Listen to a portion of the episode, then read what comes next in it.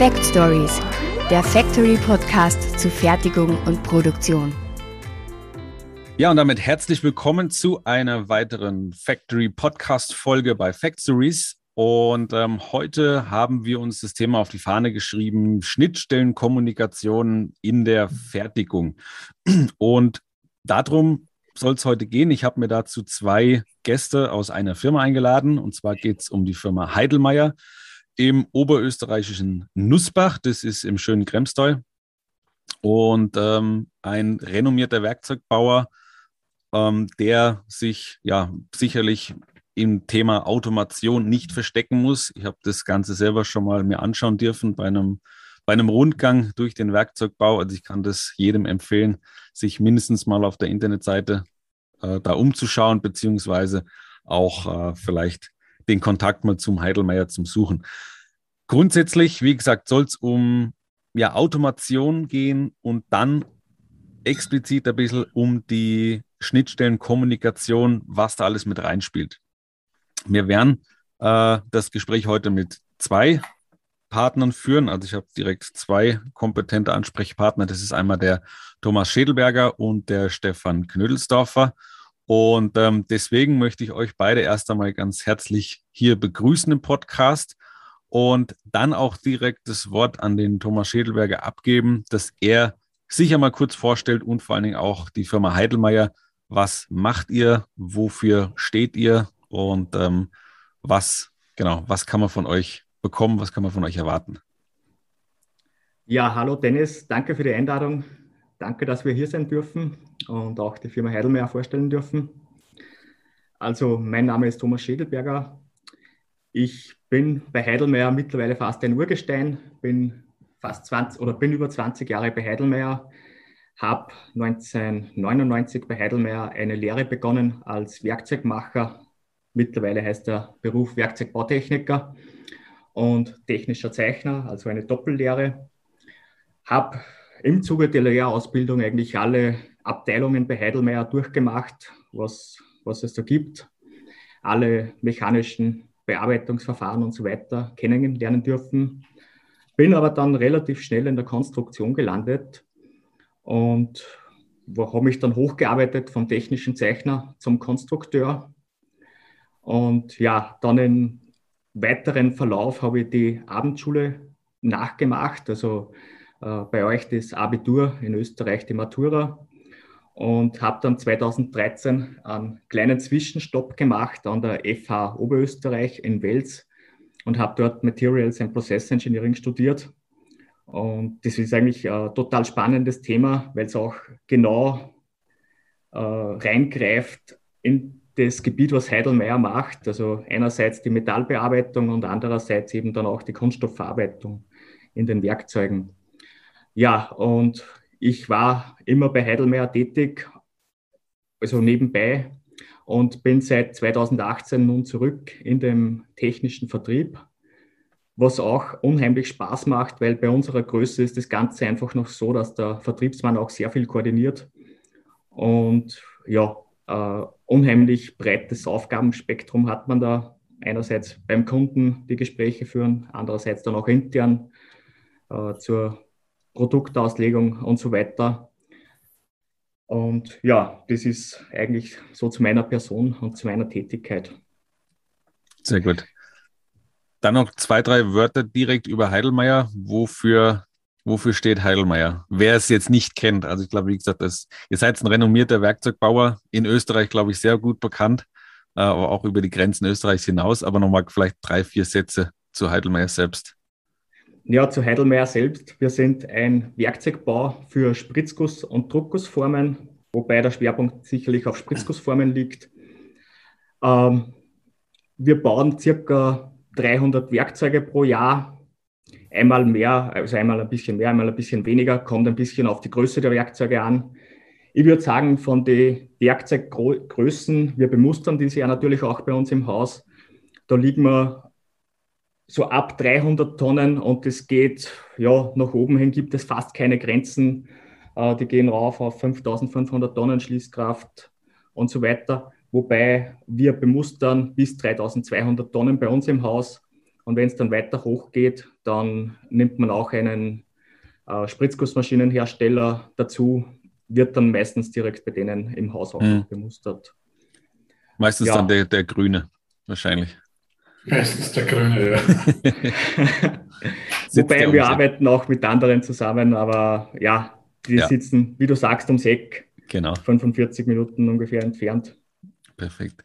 Ähm, ganz kurz Zwischenfrage ähm, fällt mir gerade ein. Wenn du jetzt sagst, 500 Tonnen, 3200 Tonnen Schließkraft für Leute außerhalb des Spritzgussprozesses, ähm, ihr habt auf eurer oder ihr seid auch ein bisschen bekannt dafür für ähm, Getränkekisten. Das sind ja große, also das sind große Kunststoffbauteile. Kann man ganz grob das mal äh, kategorisieren? Wie viel Tonnen Schließkraft hat jetzt eine klassische Wasserkiste oder ähm, gibt es noch größere Bauteile, dass man mal kurz diese, diese, diese Tonnen Schließkraft einordnen kann?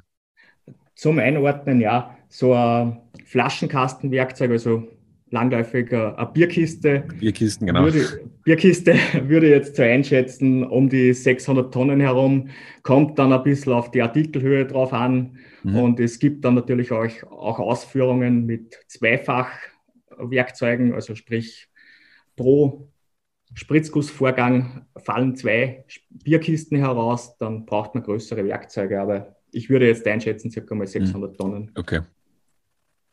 Und ja, wenn man dann in Richtung Paletten geht oder so, dann geht es halt auch hoch, also Europalettenformat, dann geht es halt auch hoch in Richtung 3000 Tonnen. Kommt immer auf den Artikel drauf an. Genau, okay, super.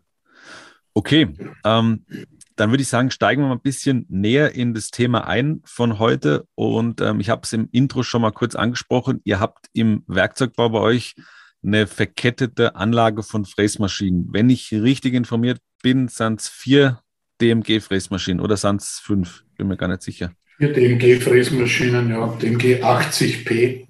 Genau.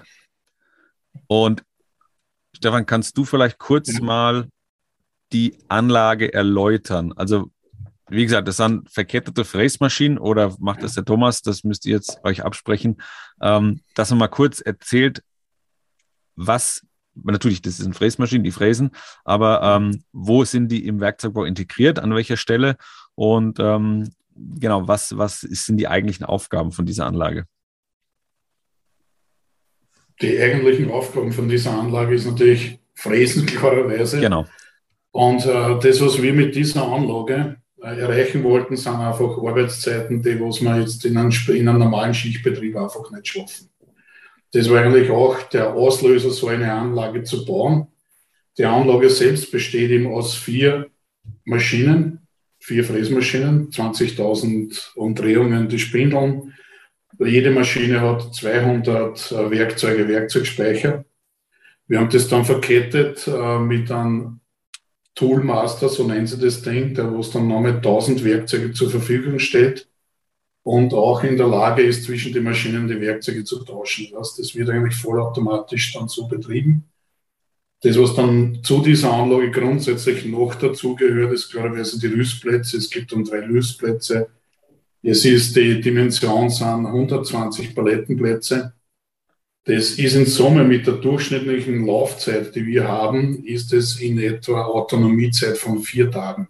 Mhm. Das heißt, wenn wir das sauber anplanen, dann haben unsere Mitarbeiter ein wunderbares Wochenende und die Anlage läuft ganz alleine. Am Montag geht dann das mit dem Abrüsten los und die neuen Bauteile fahren rein. Das ist eigentlich auch, auch das Ziel, so schaut es aus. Das kann man sich ganz leicht vorstellen. Es sind eben vier Fräsmaschinen verkettet, eine Waschanlage noch dazu. Und dann ist es eigentlich fertig beschrieben, die Anlage. Ganz essentiell war eben für uns eben die Autonomiezeit. Ist auch in einem Bereich angesiedelt. Wir haben natürlich uns lange Gedanken gemacht, äh, was für Maschinentype, was für Maschinengröße nehmen wir. Da sind über die letzten drei Jahre, also bevor man sich dafür entschieden hat, was für Maschine das ist, sind drei Jahre lang alle Bauteildimensionen analysiert worden, die was wir in den Unternehmen durchgeschleust haben. Es ist, äh, da wir in der Logistik sind, eh immer einfache Sache. Also alle unsere Dinge sind so groß wie Paletten oder sind auf einer Palette schlichtbar und hat im Regelfall vier Ecken. Das heißt, wir haben immer vier Gleichteile solche Dinge. Das ist natürlich auch für Automatisierung ein großer Vorteil. Es sind aber trotzdem alle Teile Unikate. Also wir haben nie einen Teil, wo es irgendwie als Serie da durchläuft. Dann hast eben durch die Unikatsfertigung hast du natürlich ein bisschen mehr Programmieraufwand. Das sind die Sachen da, aber das können wir dann in einem weiteren Dings besprechen. Aber so ist das eigentlich ausgelegt worden und dann haben wir gesagt, okay, 80, das ist in einer Bauteilgröße, wo wir einfach das größte Volumen haben. Mhm. Und man muss sich dann vorstellen, obwohl wir über 50 CNC-Maschinen haben, sind vier automatisierte Maschinen mit der Auslastung fast 20 Prozent der Gesamtkapazität, weil man sieben Tage, 24 Stunden durchläuft. Wahnsinn. Das, natürlich, das hat natürlich Auswirkungen und das hat natürlich am Anfang auch die ganze Organisation, also die Logistik rundherum. Wie vorgearbeitet kriege ich die Teile, wie kriege ich die Werkstücke daher. Das hat die Burschen in der AV ganz schön vor Herausforderungen gestellt, die was man, muss man ganz ehrlich sagen, auch selber ein bisschen unterschätzt haben. Okay. Aber auf die Herausforderung, da kommen wir gleich noch mal ein bisschen genauer drauf zu sprechen. Mhm. weil das natürlich auch ein, ein, Thema heute sein wird, vor dem natürlich sehr, sehr viele stehen. Und ähm, nicht nur in der Serienautomation, die natürlich von Haus aus, hast du ja gerade schon angesprochen, grundsätzlich ein bisschen einfacher ist, weil Großserien oder Mittelserien oder sehr, sehr große Serien einfach immer wieder, immer das Gleiche, die schreien ja nach Automation, ähm, dass die immer wieder durchlaufen. Aber im Werkzeugbau ist es grundsätzlich eigentlich fast immer so, dass ich nie eine Serie habe. Die habe ich hinterher im Spritzguss, aber eben nicht im Werkzeugbau. Ähm, also kann man wirklich von Stückzahl 1 Automation sprechen. Ja, von Unikatsfertigung grundsätzlich. Genau, genau. Stückzahl ähm, 1 würde ja implizieren, dass der Teil immer wieder irgendwann einmal kommt. Ja, genau. Das passiert bei uns maximal wenn eine Ersatzteilanforderung da ist, also wenn man ein Ersatzteil herstellen. Mhm. Und da hat sich natürlich die automatisierte Anlage auch unheimlich bewährt, weil dieser Teil dann eine exakte Kopie ist. Das heißt, wenn wir irgendwo eine Anforderung kriegen, wir kriegen irgendwo die, die Nummer, dieser Teil ist jetzt da als Ersatzteil bestellt, der Kunde steht, dann schmeißen wir das in die Automatisierung, der kriegt eine hundertprozentige Kopie von dem Teil, wir schicken das dorthin, der baut ein drückt auf Start und fährt mit dem Werkzeug weiter. Das, und das bringt uns beide Kunden, also speziell bei großen Kunden, die wo so abhängig sind von der Verfügbarkeit der Werkzeuge, absolute Pluspunkte. Der Schäde wird das bestätigen können. Das ist natürlich was, warum wir sehr viele Stammkunden, wir haben nie noch, wir haben selten Neukunden, wir haben fast nur Stammkunden. Mhm. Das sind mittlerweile die großen Konzerne in der Logistik. Wir machen fast ausschließlich Logistikbehälter, Logistikcontainer natürlich auch so Wertstoffbehälter bis 1100 Liter. Und das sind dann auch die, die was auf der 5500er bei den Grünen laufen. genau. Ähm, kann, man, kann man grob sagen, was das dann, was ihr für eine Durchlaufzeit habt von einem, von einem Werkzeug? Ich, was, wenn jetzt ein neues Werkzeug kommt und aber auch wenn jetzt ein, sagen wir, ein, ein Wiederholwerkzeug kommt, wann er jetzt einen Ersatzteil braucht, der Kunde? Äh, ja, gut, das kann, man, das kann man natürlich sagen. Das ist natürlich sehr unterschiedlich bei uns, weil Sie müssen sich vorstellen, 80 Tonnen Werkzeug für 1100 Liter Mülltonne ist ein bisschen eine andere Durchlaufzeit wie ein Flaschenkasten. Ein Flaschenkastenwerkzeug ist vom Artikeleingang, also wenn der Artikel 100% Datenklarheit da ist, sind wir in zwölf Wochen mit dem Werkzeug draußen. Okay. Das ist ungefähr die Durchlaufzeit. So ist eigentlich das auch ganz getaktet in der Fertigung. Also das wäre, dieses Ding werden wir immer halten, weil eben Flaschenkosten ist, da sind wir, würde ich sagen, Marktführer. Und das ist einfach eine Spezialität, das ist die Geschichte von Heidelmeier. Also das mhm. ist einfach auch vom Eigentümer die Pflicht, da müsst dabei sein. Denn ja. wir lassen keine Flaschenkosten an uns vorbei. Sehr gut.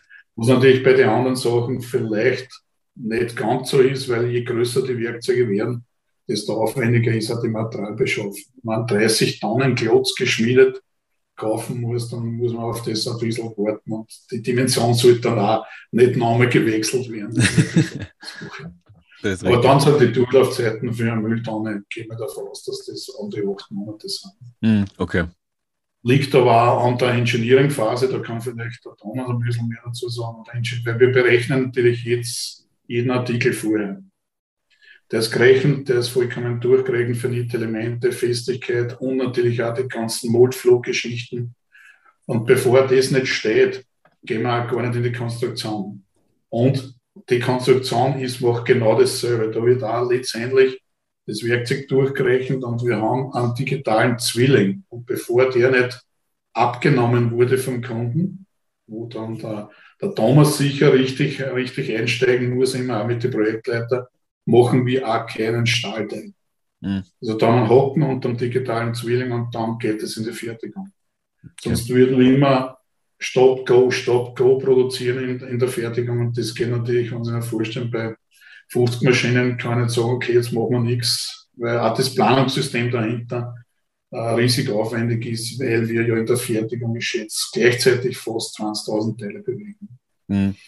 Ja, zumal auch in der, in der Automatisierung von den vier DMGs geht natürlich Stop-Go auch nicht, sondern ja, das, muss, das, muss, durchrennen, genau. Ähm, jetzt hast du schon einige äh, Software-Systeme und, und äh, benötigte Daten oder benötigte ähm, ähm, Peripherien außen um und um angesprochen. Was wird denn jetzt, wenn ich jetzt in diese äh, verkettete Anlage reingehe? Was brauche ich grundsätzlich für Daten? Also ich habe ein Tool Manager oder wie nennt ihr das? Mit, mit Fräswerkzeugen, Bohrwerkzeugen. Ähm, die müssen natürlich alle standardisiert irgendwo da sein. Die Werkzeugaufnahmen müssen standardisiert sein. Dahinter liegen die Schnittparameter und so weiter. Ähm, ich brauche die Stahldaten natürlich, aber die sind natürlich gekoppelt mit, mit den Schnittdaten wieder von meinem Werkzeug. Ähm, das CAD-CAM-Programm habe ich natürlich irgendwo im Vorlauf. Was kommt denn noch alles an die an die Maschine, an die Anlage dran, bevor ich wirklich auf Start drücken kann. An Software-Systemen oder an, an äh, Dateien. ja, so das ist, ist, natürlich so. Wir haben schon mal Software, wird bei uns druckt da keiner mehr auf Start. Das muss man jetzt gleich einmal grundsätzlich sagen, weil das ist natürlich die automatisierte Anlage, lebt davon, dass sie einfach entkoppelt ist. Die Maschinen sind entkoppelt von jeder, von jeder, von jedem Bedienereingriff, sonst würden wir das ja nicht schaffen. Mhm. Wenn wir dazwischen mit einem Bauteil stehen bleiben müssten zum Messen oder so, dann ist das natürlich alles vorbei. Und das bringt mir gleich zu den Schnittstellen. Klarerweise haben wir da sehr viel Softwareentwicklung reingesteckt. Das heißt, das war fast eine Entwicklungsdauer von zwei Jahren, um da mehr oder weniger die ganzen Schnittstellen zu definieren und genau das, was braucht man. Was braucht man dazu? Klarerweise Schnittdaten, Werkzeugdatenbank, das Ganze kommt eigentlich eh alles von Siemens. Wir haben einen digitalen Backbone, das ist Teamcenter, das ist eigentlich das Datenverwaltungsprogramm von Siemens. Da wird eigentlich auch aus der Konstruktion her werden die Bauteile definiert, dann geht es in die Arbeitsvorbereitung, der sagt, okay, Automatisierung, Automatisierung, dann ist automatisch angezeigt bei den Programmierer der Automatisierung, okay, diese Teile kommen, die werden programmiert. Wann das dann der Bauteil durch ist, dann ist eigentlich sofort vorhanden eine Werk Zeugliste. Die erstellt das CAM-Programm. Das CAM-Programm simuliert die Bauteile auch durch. Das heißt, die sind auf Kollision geprüft, jeder Bauteil, sonst würden wir nicht so fahren können und es wird also sofort mehr oder weniger Rüstplan gemacht. Die Werkzeugliste wird gegengecheckt vom System, da wird gesagt, okay, sind die Werkzeuge vorhanden? Ja, nein.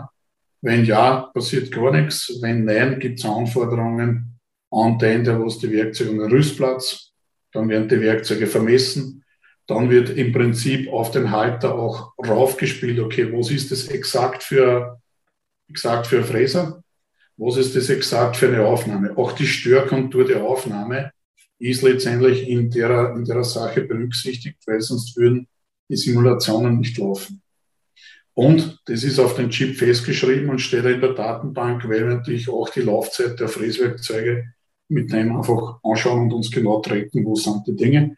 Das macht das System, wenn an einer Maschine ein Werkzeug fehlt, ein Sonderwerkzeug zum Beispiel, was wir nicht 20 Mal in dem System haben, dann holt er sich das auch von, einem, von einer anderen Maschine. Also mhm. sie ist er in der Lage, zwischen den Maschinen die Werkzeuge zu tauschen. Klarerweise, Sie haben das auch angesprochen, hinter jedem Werkzeug und hinter jedem Material, also Material-Werkzeugpaarung sind die Schnittparameter, automatisch hinterlegt. Also es muss sich keiner mehr irgendeinen Gedanken machen. Das gilt aber nicht nur für die Automatisierung, sondern es gilt bei Heidelmeier grundsätzlich für den kompletten CNC-Bereich. Das funktioniert in der Systematik gleich, nur da übernimmt dann am Ende des Tages ein System die ganzen restlichen Sachen. Wie eben die Werkzeuge da. Und dann geht es eigentlich nur mehr zu den Rüster. Der Rüster kriegt angezeigt, wie er den Bauteil, oder im Prinzip ist es ja noch ein roher Klotz, wo er den rohen Klotz hinspannen muss. Das ist dann nochmal eine Sache, wo man wirklich angewiesen ist, dass der Bursche weiß, was er tut. Weil wenn er eben stark aus der Mitte spannt oder irgendwo auf eine Position bringt, dann würde die Maschine vielleicht auf Kollision gehen oder auf Einschalter. Und das ist genau das Thema, weil es ist im Hintergrund schon durchsimuliert. Und da muss der Bauteil natürlich tatsächlich auf der Palette auch an der richtigen Position stehen. Man jetzt nicht im, im, im Zehntel-Millimeter-Bereich, aber ja. auf 5 Millimeter sollte man erwischen. Aber holt die Maschine sich nicht noch die Position vom, vom Rohteil, bevor es ja, losgeht? Ja, aber das wäre dann natürlich, das ist, da, da muss man, da kann man zwei Wege gehen. Man kann sagen, okay, lassen wir es holen. Das nützt aber bei der Fünfachsenanwendung gar nichts, wenn es zu weit aus der Mitte ist, weil dann geht die Maschine letztendlich irgendwo auf Endanschlag. Ja. Also er muss bis zu einem gewissen Grad das hin tun. Im Prinzip gibt es da nur mehr eine Steigerung, die ist auch vorbereitet, dass wir mit einem mittels Laser auf der Palette anzeigen, wo das hinsteht. Da müssen da eigentlich gar nichts mehr tun. Mhm. Jetzt kriegt er noch aktuell mehr oder weniger eine Zeichnung oder eine Ableitung aus dem 3D-Teil, dann rüstet er das ein. Dann wird es irgendwann, steht es im Regal hinten und wartet auf die nächste freie Maschine. Die Maschinen sind alle exakt gleich. Das sind vier Hochgenauigkeits-Fräsmaschinen. Da gibt es eine spezielle Ausführung, die was die MG kennen, kennen die Ausführung als Dixie-Ausführung, nennt man das.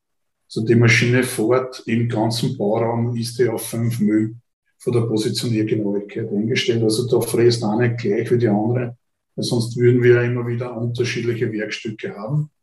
Dann wird es irgendwann eingewechselt. Dann ist es so, wie Sie das angesprochen haben oder du das angesprochen hast. Die Maschine holt sich grundsätzlich die grobe Position und dann geht's los mit den Fräsbearbeitungen. Dann hat der CAM-Programmierer im Regelfall noch zwei, drei Schleifen eingebaut, wo er sagt, okay, da stoppen wir, da kontrollieren wir, ob wir richtig fräsen. Das rennt dann alles automatisch im Hintergrund. Die Maschine holt einen Taster, messt sich ein, sagt, okay, ich bin noch zwei Zehntel weg von der Kontur, berechnet dann alle Fräsbahnen neu. Da gibt es auch keinen manuellen Eingriff und dann ist das nachkorrigiert. Und das bringt uns genau dazu, dass wir exakte Kopien von jedem Teil haben. Super. Also die Passung, eine Passung wird beim ersten Teil genauso exakt sein wie beim zehnten und beim hundertsten. Mhm. Da haben wir keine Unterschiede. Was dann auch wichtig ist, in der, letztendlich im Assembly-Bereich, wenn wir zusammenbauen, muss keiner mehr anpassen. Das stellen, wir stellen ein Werkzeug zusammen, wir legen. Super. Und das geht am Ende des Tages auch, weil wir natürlich sehr große Werkzeuge bauen. Du kannst nicht an 500 Tonnen Klotz wieder wegtun und ein bisschen nachschleifen. Das muss passen. Das wird zusammengesetzt und das Werkzeug ist fertig. Voraussetzung ist dann aber auch, dass die eingesetzten Werkzeuge auch immer auf den aktuellen Verschleiß quasi kontrolliert, beziehungsweise die müssen immer gemessen werden. Das heißt, wenn ich jetzt die dritte Stoppphase oder die Stoppschleife drin habe zum Nachmessen, zum Korrigieren, das System misst oder berechnet die, die Fräsbahn nochmal neu, weil es jetzt nicht zwei Zehntel weg ist, sondern nur noch 1,6 Zehntel, ähm, muss ich auch wissen, okay, was hat jetzt mein, mein nächstes Fräswerkzeug, genau. meine letzte Schlichtkugel, was hat der jetzt überhaupt noch? Ist die neu oder ist die schon mal vier Stunden gerannt? Das, das schreiben wir exakt mit. Also mhm. das Werkzeug wird im Prinzip, der Neuzustand wird, wird reingegeben, dann wird auch reingegeben, okay, das kann so und so viel Schnittmeter, dann ist das Werkzeug verschließen und dazwischen wird es immer gemessen. Also bei jedem Transfer vom Werkzeug messen wir nach, okay, wie viel Verschleiß hat. Mhm. Also das Werkzeug ist eigentlich aktuell immer auch von der Laufzeit her und von der Abnutzung äh, kontrolliert. Wenn es zu viel Abnutzung hat, geht es entweder raus oder wird am Ende des Tages für Schrubbbearbeitung gemacht. Das macht aber alles System. Mhm. Das fahren wir durch und wenn die irgendwann einmal, da wenn gebrochen sind, dann kann man auch melden. Das System holt sich automatisch den Eichen und wenn irgendwann in der Früh der Bediener kommt oder der Rüster kommt, dann sehe ich da, okay, die Werkzeuge wird zum Tauschen fertig. Ja. Also einen Eingriff an der Maschine gibt es zu 100 Prozent nicht mehr. Ja.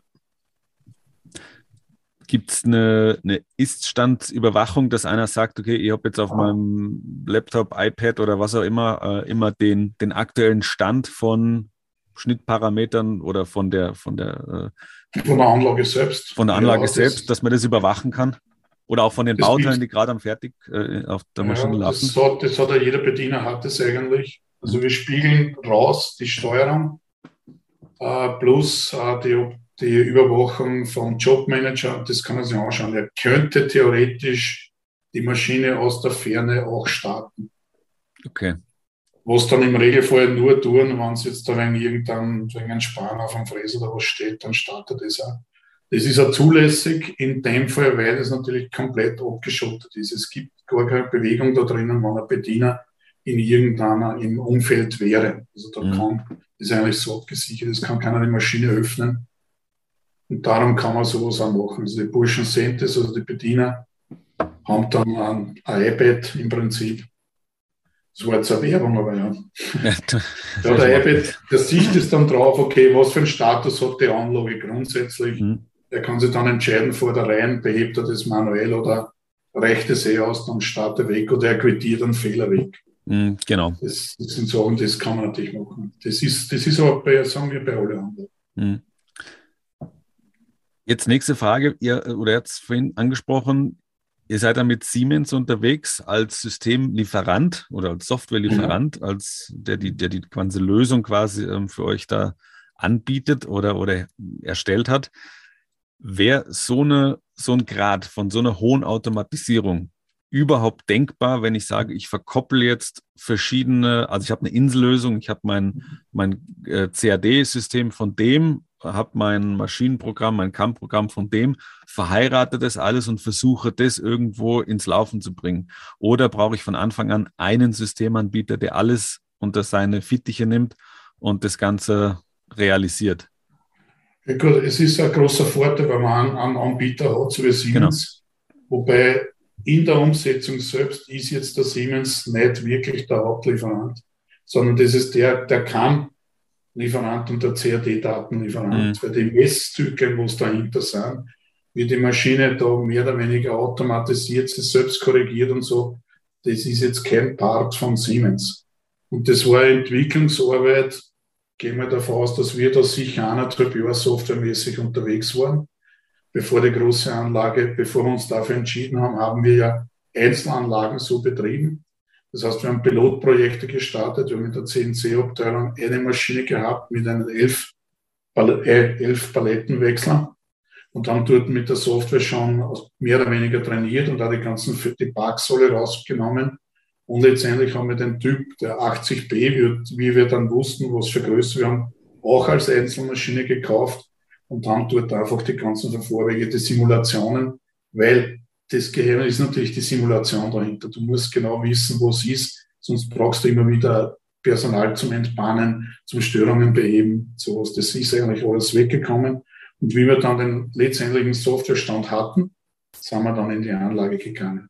Und verheiratet als Generalunternehmer, das waren wir in dem Fall selbst. Also wir haben auch lange herum getan, mit was für Mitarbeiter tun wir das, was brauchen wir da dazu, wie können wir das wirklich schaffen, weil aus einer Hand, so ehrlich muss ich auch sein, das wird man nicht schaffen, mhm. weil die Lieferanten dann natürlich den Ball, wenn irgendwas funktioniert, gegenseitig dann anfangen zum Zuschieben. Genau. Das geht nicht. Und wir haben natürlich auch ein paar eigene Ideen gehabt, so wie eine Art Assistenzsysteme. Du brauchst ja um die Bediener um die Programmierer durch das System zu führen, brauchst du wie ein Art Navigationssystem. Das musst du auch programmieren. Das ist, das ist so, du fährst von da da um. Und das sind natürlich Sachen, das haben auch immer wieder verschiedene Hersteller gemacht. Also Siemens, ja, die Rohdaten, den digitalen Backbone, das haben wir ganz stark getrieben, dass das in einer Hand bleibt. Da war Siemens sehr entgegenkommend, aber die Messgeschichte darunter, das sind immer wieder andere Softwarehersteller. Der Jobmanager der kommt auch aus Österreich, das ist die Firma Promot, mhm. die was auch am Ende des Tages dann die ganze Mechanik der Automatisierung braucht. Okay, jetzt machen wir mal eine ganz kurze Werbeunterbrechung und dann geht's auch direkt nahtlos dann gleich weiter. Haben Sie noch alle Teile im Schrank? Die Ersatzteiltagung bringt Sie auf den neuesten Stand über Ersatzteilkonservierung, Big Data und Plattformen im After-Sales-Bereich. Treffen Sie die Elite der Branche und lernen Sie von Best-Practice-Beispielen am 19. Mai in der KTM Motor Hall in Mattighofen. Mehr unter www.ersatzteiltagung.at. Die Ersatzteiltagung wird unterstützt von Cargo Partner und Fraunhofer Austria. Jetzt sind wir ja schon so ein bisschen in dieser, ja, in dieser Vorbereitungszeit, was man alles aufwenden muss, was man äh, vorher für Hebel in Bewegung setzen muss, dass man irgendwann nach eineinhalb, nach zwei Jahren, wann auch immer mal zu dem Stand kommt, wo ihr jetzt seid, seit vier Jahren, wo die, wo die Anlage läuft. Ähm, kann man das äh, in ein paar Sätzen vielleicht sich, sich bildlich vorstellen, was da alles für, ähm, ja, für eine Vorbereitung im Vorfeld läuft? Das heißt, ähm, wie viel Zeit muss ich investieren, wie viele Leute sind da intern, extern mit beschäftigt, ähm, welche Dienstleister müssen da reinspielen, du hast es jetzt kurz angesprochen.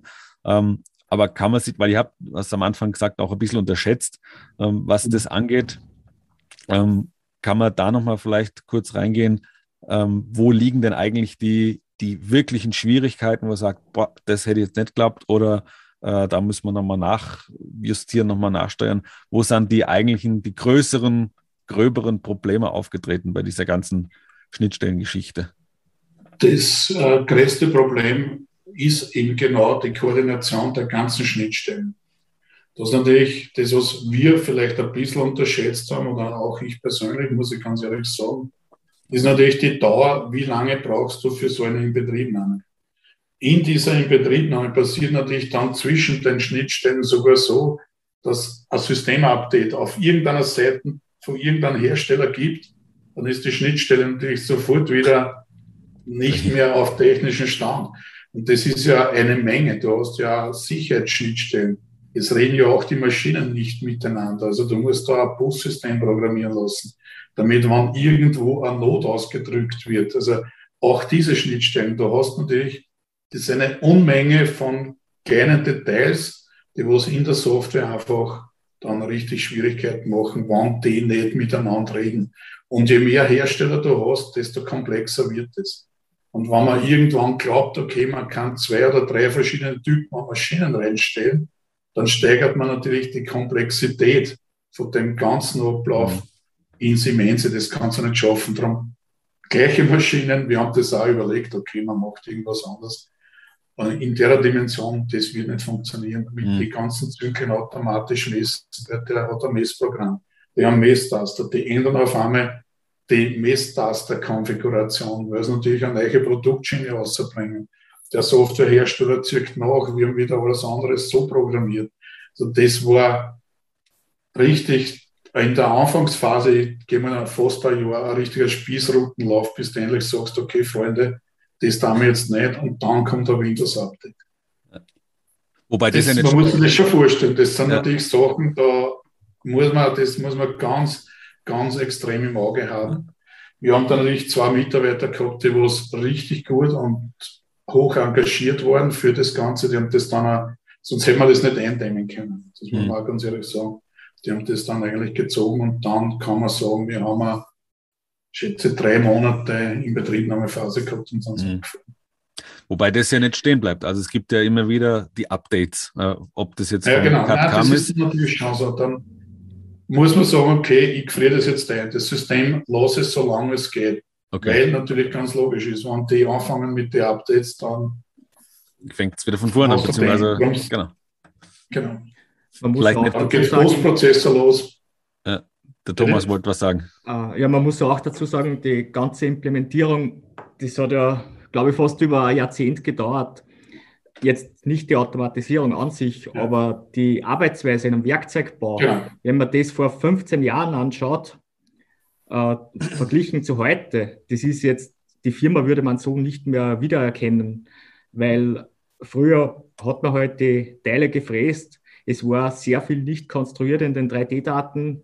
Es ist dann noch zu handlichen Nacharbeiten gekommen oder Abstimmarbeiten, wo mir, wobei ich da sagen muss, wir haben schon immer sehr genau gefräst. Wir haben noch nie äh, Tuschierpresse zum Beispiel gehabt in der mhm. Firma. Wir gehen eigentlich mit dem Werkzeug auf die Spritzgussmaschine und das passt. Das war vor 15 Jahren schon so wie heute. Aber mittlerweile, dass man so Automatisierung überhaupt realisieren kann, brauche ich CNC-Daten oder CAD-Daten, die wirklich eins zu eins ein digitaler Zwilling sind vom physischen Bauteil. Weil wenn ich das nicht habe, ist das ganze Unterfangen eigentlich äh, ja, nicht umzusetzen. Mhm. Ja, das ist ein guter Einwand. Das ist natürlich, das muss man schon ganz ehrlich sagen, das ist eigentlich ein, ein, ein Weg, der hat zehn Jahre gedauert, so weit zu kommen, das Ganze in Automatisierung umzustellen. Und der Thomas hat es eh angesprochen, Sie sehen an dieser Anlage auch keine Messmaschine. Wir haben im ganzen Unternehmen eigentlich keine Messmaschine, okay. weil unser Qualitätssystem ist eigentlich genau, sind eigentlich unsere Mitarbeiter. Jeder Mitarbeiter ist verantwortlich für seinen Bearbeitungsschritt. Die unterschreiben auch ihren Bearbeitungsschritt. Also wir haben so ein Qualitätssystem. Es geht so weit, dass zum Schluss auch der Hauptmonteur am Typenschild seinen Namen drauf gibt und sagt, okay, das passt. Das Einzige, was wir messen, ist definitiv der Kunststoffteil, also der Artikel, den was wir den Kunden geben. Mhm. Ist auch für ihn essentiell, weil wie das Werkzeug ausschaut, was wir im Werkzeug tun, ist auch im Kunden nicht ganz egal, aber das hat ihm weniger zum Interessieren. Das ist einmal genau. so, das ist wie üblich, der Kunde braucht das Loch und nicht den Bohrer. Richtig. Und so muss man das auch sagen. Und intern ist es so. Also die Leute, jeder Mitarbeiter bei Heidelmeier ist für das, was er tut, verantwortlich. Mhm. Das sind wir bei einem sehr wichtigen Thema, nämlich die Fachkräfte. Ähm, die wachsen nicht auf den Bäumen, das wissen wir eh. Und das mhm. merken wir jetzt in den letzten Jahren oder ja, eigentlich schon fast im letzten Jahrzehnt immer deutlicher. Gerade die, die fräsen können, die programmieren können, die sich reinversetzen können in technische Materie, die werden leider immer weniger. Oder die, die es gibt, sind irgendwo untergekommen, das ist eh klar.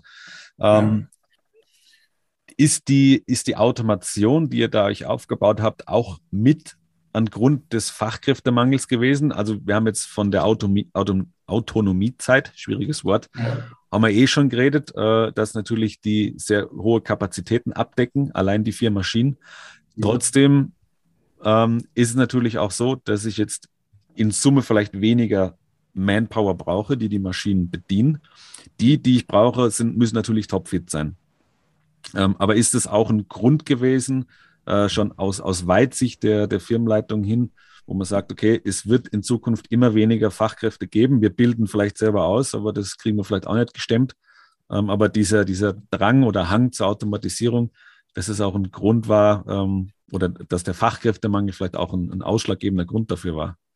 Ja, der Grund dafür hat natürlich etwas mit den Fachkräften zu tun. Das ist ganz klar. Ich meine, wir, bilden, wir bilden aus, wir zehn Lehrlinge mhm. pro Lehrjahr. Also das ist schon eine vernünftige Summe am Ende des Tages ist aber noch zu wenig. Die Automatisierung gibt uns einfach die Möglichkeit, den Fach, die Fachkraft zu multiplizieren. Das ist einfach so. Ich kriege viel mehr aus den Maschinen raus. Die Leute können mit einfacheren Methoden sich wirklich einfach mehr Output bringen. Mhm. Das, was ganz sicher ist, und da haben Sie vollkommen recht, der Kampf über die Fachkräfte wird, ist schon gewesen und wird in Zukunft, ich gehe davon aus, dass da die nächsten fünf bis fünf, sechs Jahre essentiell wird für viele Unternehmen, ob es leben oder sterben. Mhm. Das ist so, das, das sehe ich ganz dramatisch, man merkt es. Wir hätten unser Wachstum gar nicht fahren können bei Heidelmeier, wenn wir nicht in Automatisierung gehen würden, weil du kannst nur mehr so wachsen. Ja. Und dann gibt es den zweiten Dimension, okay, wir gestalte, weil das Image einer Lehre ist ja in Österreich jetzt nicht ganz vorn. Wie gestalte ich den Arbeitsplatz so interessant, so technisch innovativ, dass es für junge Menschen auch echt lukrativ ist oder interessant ist, dort reinzugehen. Und wenn sie vor der Automatisierung stehen und sagen, okay, passt, ich bin jetzt der, der Mann, der das kann, dann ist es natürlich ganz anderer Zugang. Man sieht, wie sauber das ist, die Monitore. Es ist halt, wie entscheidet sich ein 16-Jähriger? Geht er in die Schule oder geht er dorthin? Und sie sagen, okay, ich kann gleich mit dem Space Shuttle fliegen, dann wird er sich für das entscheiden. Genau. Und das übersehen halt viele. Unser, unser Lehrwerkstätte ist auch modern. Genau aus dem Grund, weil es muss eine Entscheidung geben, wo gehe ich hin. Gehe mal, setze mir in ein paar Jahre in die Schule oder mache jetzt irgendwas, was holt sich vielleicht schlechter, was geil ist für einen Jugendlichen. Und das ist auch so, darum haben wir uns auch für DMG entschieden. Weil wir hätten ein, ein japanisches Fräsmaschine nehmen können, da haben sie ein kleines Gitter, da schaut er durch. Das ist zu industriell, ne? das ist jetzt ja. nichts. Ja. DMG, wow, großes Fenster, modern, große Monitore. Man muss, und das muss sicher jeder darüber nachdenken, okay, wie gestalte ich den Arbeitsplatz der Zukunft, so dass er interessant ist. Fertig. Das ist bei uns, gibt es in der Lehrwerkstätte 3D-Drucker. Die Burschen kennen sie, sobald sie irgendwas konstruieren können, sie das auch drucken, auch wenn es für zu Hause irgendwas ist. Mhm. Wenn er es aufbauen kann, CAD, darf es drucken. Man muss einfach andere Wege gehen und das ist auch einer. Weil da geht er her und sagt, ja Freunde, ihr habt Gleitzeit. Mir ist das egal, wenn du den ganzen Tag im Bad liegst und du spannst auf die Nacht die Teile auf. Ob du das von daheim programmierst oder da programmierst. Und die Autonomiezeit der Anlage, weil sie das angesprochen haben, gibt den Mitarbeitern auch die Möglichkeit. Ne? Mhm. Da sagt, okay, ich fahre jetzt zwei Tage wohin, jetzt programmiere das Viere, rüst mal das eine, danke, auf Wiederschauen. Er sieht am Tablet sowieso, was das, der Status der Anlage ist. Also das ist einfach, das gibt einen Mitarbeitern Freiheit. Und das haben wir auch aus vielen Interviews gehört, dass die Zeiten, wo Leute 12, 14 Stunden arbeiten, das ist einfach vorbei. Ja. Die wollen eine schöne, auch die Jugendlichen, da will eine schöne Arbeit haben, die was ihn begeistert. Das macht er gern. Das macht er gern einmal 10 Stunden, das macht er gern 8 Stunden, aber er hat gern die andere Seite auch. Ne? Also, okay, du tust du das ein, die Anlage rennt, wann die rennt, Erfolg gibt Freiheit, wenn man das genauso nimmt, dann kann er tun und lassen, was er will. Und das macht es natürlich ziemlich interessant für junge Menschen, in das reinzugehen. Wir zeigen das einmal her und Schulen durchgehen. Sie haben das selber gesehen, also wir sind schon stolz auf eine Lehrwerkstätte und auf unsere modernen Arbeitsplätze. Ja. Und das, ah, das beeindruckt schon. Das ist, ich glaube, in der Zukunft wird das für Unternehmen einfach die Herausforderung sein. Es ist ganz schlecht, wenn man Lehrling im ersten Lehrjahr irgendwo hin tut zum Maschinenputzen. Genau. Image weg. Ja. Wir leben bei uns am Recruiting von den Lehrlingen, leben wir von der Mundpropaganda der Lehrlinge. Mhm. Wir haben in der Lehrwerkstätte eine 5-Achs Herne-Maschine stehen. Hm. Der fräst im zweiten Lehrjahr auf einer Maschine, die wahrscheinlich besser ist, als wie sein Vater in irgendeinem umliegenden Werkzeug bauen. Genau. Es ist schon so. Und die erzählen sie das. Und dann ist er in der Disco oder wo auch immer sich die Jugendlichen im Moment treffen und sagt, ja, ich bin Fünfachsfräser. Du? Ja, das ist so. Über ja, das, über das äh, schaffen wir es noch immer, zehn Lehrlinge zu bekommen. Es wird schwieriger. Es ist richtig hart mittlerweile. Ja. Aber es ist für mich, ist, ist das der Weg in die Zukunft. Wenn wir das nicht schaffen, als Unternehmen, und das ist mit der Grund, warum wir hochmoderne Arbeitsplätze schaffen. Genau. Wir haben einen Eigentümer, der was das zulässt, weil ich gebe das Geld von den Eigentümern aus, also auch die sind überzeugt, den Weg zu gehen. Das mhm. muss man ganz ehrlich sagen. Also ich glaube, wie du jetzt äh, raushören kannst, Dennis, ähm, es ist einfach ein Anliegen der Geschäftsleitung und auch vom Eigentümer und auch äh, von uns im Vertrieb, dass sie die Mitarbeiter mit Heidelmeier identifizieren, weil so ist es wirklich möglich, dass die Top-Leistungen bringen und das ist echt cool. Es ist einfach, die, die Leute, die hat ein Fieber gepackt bei uns. Und das spürt man eigentlich, wenn man durchgeht, wenn man, egal mit wem man redet, ob man jetzt anfängt beim Lehrling oder dann beim Monteur, der was 30 Jahre Erfahrung hat, die haben alle dasselbe Fieber. Und mhm. das ist echt eine coole Sache. Ja. Ich glaube, man spürt es auch oder man hört es auch, mich hat es auch gepackt. Voll. Und das, wie ihr sagt, das ist so wichtig, dass man dass man, dass man am Sonntagabend sich im Grunde schon auf, auf Montagmorgen freuen kann und nicht mit der schlechten Laune irgendwo ins Bett geht und sagt, boah, morgen muss ich schon wieder zur Arbeit, sondern das, natürlich gibt es schlechte Tage, die gibt es überall, das, da wo man nicht drüber reden, aber dass man wirklich sich identifizieren kann und dass man das, was man macht, an Spaß hat, beziehungsweise auch einen Sinn dahinter erkennt und auch sieht. Das ist ja leider bei vielen auch nicht mehr so. Die wissen gar nicht, warum sie das Ganze machen sollen. Aber wenn man dann sieht, was für tolle Werkzeuge entstehen, was für moderne Maschinen äh, in den, nicht nur in der Lehrwerkstatt stehen, sondern auch in der Produktion. Ähm, und wie gesagt, ich war bei euch, da ist es, das muss man auch sagen, das ist ein Werkzeugbau, aber das ist nicht, das ist ja nicht schmutzig oder so. Das ist, das ist pipi fein. Ich glaube, der Boden ist sogar weiß, oder? Wo die automatisierten, äh, äh, genau, oder weiß-grau, was auch immer. Aber das, das, das muss man ja auch mal den Leuten vielleicht vermitteln, die, die sagen, okay, das ist eine Werkhalle, da fallen Späne, da sind lauter Maschinen. Das ist nicht mehr, mehr so wie vor 20 Jahren. Ja, das, ja, das, das geht, das, das geht anders. Ja, hat der Thomas eh angesprochen. Das, hat, das ist ein Wandel. Das ist ja ein mentaler Wandel. Das hat man einfach, wir haben das auch geändert Sie gehen auf den blauen Boden, wir haben in der Mitte einen blauen Streifen und der Rest ist eigentlich in der kompletten Fertigung so hellgrau. Mhm, genau. Weil das ist einfach, wenn ich Präzision verkaufe, dann muss das einfach sauber sein. Ich kann Richtig. In einer grauen Betonhalle kann ich keine Präzision verkaufen. Ja. Und der Thomas wird es vielleicht bestätigen, es gibt sehr oft bei den Kunden die AHA-Effekte, wenn sie das erste Mal bei uns reingehen und da viele schon, oh, boom. Das ist ein Vertrauensbild, das ist so vertrauensbildend, das ist richtig, das ist eigentlich ein richtig großer Vorteil. Aber das ja. musst eh du, die Sicht der Kunden kannst eh du gut erzählen, Thomas. Ne?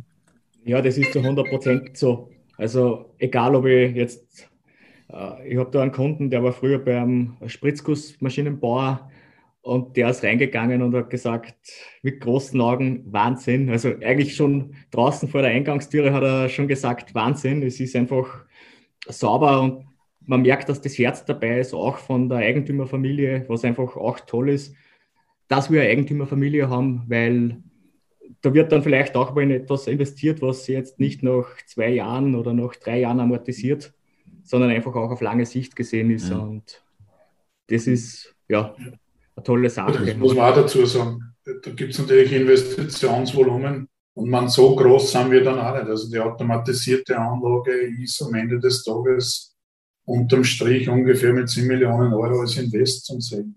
Mhm. Das ist jetzt auch für unsere Dimension jetzt nicht nichts. Und das muss man sagen, die Eigentümerfamilie steht hinter solche Sachen. Also wir haben so jedes zweite Jahr, ich schätze mal 4, 4,5 Millionen Investitionen, die was anstehen. So, da geht schon recht viel zurück und das ja. merkt man im, im, Unternehmen. An Computertomographen, äh, in größten Industriecomputertomographen von Österreich, brauchen wir zum Behaupten. Nein, muss, muss man schon weit in Deutschland fahren, um das zu machen. Mhm. Es gibt einen in der Schweiz und dann. Und dann ist schon aus. Das ist für einen, für einen Werkzeugbau eine strategische Entscheidung. Das ist jetzt nichts, was mit dem muss man Geld verdienen, sondern das steigert unsere eigene interne Qualität. Mhm. Fertig. Ja.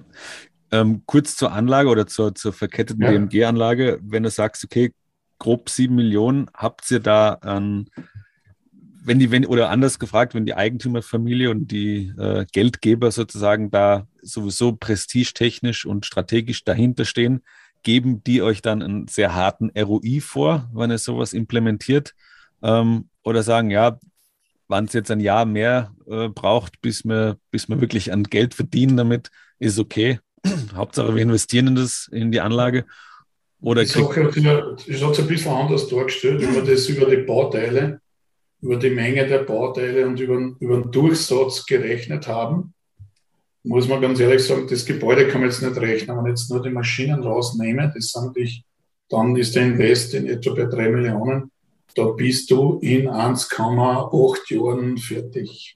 Das ist aber. Das war, das war die Überraschung. Also ich bin dann, wie wir die ersten Berechnungen gemacht haben, eher bedrängt worden von den von die Eigentümern, da machen wir Automatisierung. Ja. Nur die Geschichte ist die, das ist wie wenn, wenn der Zug wegfährt, du brauchst da Leute, die einsteigen und auch die Methodik dahinter mittragen. Das kannst du nicht mit allen Mitarbeitern machen. Mhm. Fertig. Viele fühlen sich von der Fülle der Systeme, die was da sind, von dem fühlen sie sich bedroht. Die tun lieber so und die, wir wollten die auch nicht verlieren. Also wir haben das dann auf eigene Beine gestellt. Wir gehen jetzt weiter. Es hat natürlich immer wieder automatisierte Anlagen gegeben.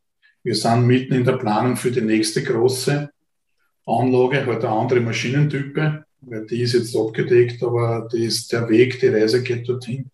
Und man muss halt haushalten, was tut man mit den Mitarbeitern. Es ist nicht jeder in der Lage, an einem, an einem CM zu arbeiten. Mhm.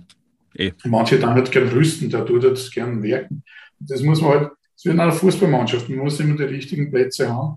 Und wenn es die Burschen hast, die was auch mental so weit sind, okay, diesen Schritt zu gehen, dann kann es natürlich sofort weiter tun. Mhm. Aber es fällt mit den Mitarbeitern, die was du für diese Anlage begeistern kannst. Ja. ja. Zum Schluss habe ich jetzt noch ähm, das Thema KI, künstliche Intelligenz. Das wird ja jetzt in aller Munde äh, in ja. den Medien hoch und runter getrieben. Eine Sau, die, die durchs Dorf getrieben wird, hin und zurück. Ist es bei euch auch ein Thema, gerade ähm, in einer, in einer hochautomatisierten Fertigung, wo man sehr viele Daten ja schon über Jahre gesammelt hat, wo man mit sehr, sehr vielen Datenschnittstellen arbeitet.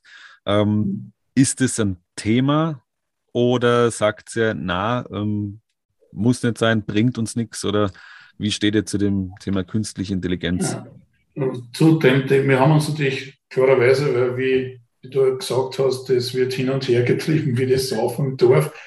Äh, natürlich haben wir uns mit dem auseinandergesetzt, aber man sieht natürlich auch größere Unternehmen, also da geht es immer um, um Software, da müsste immer ein bisschen da matchen.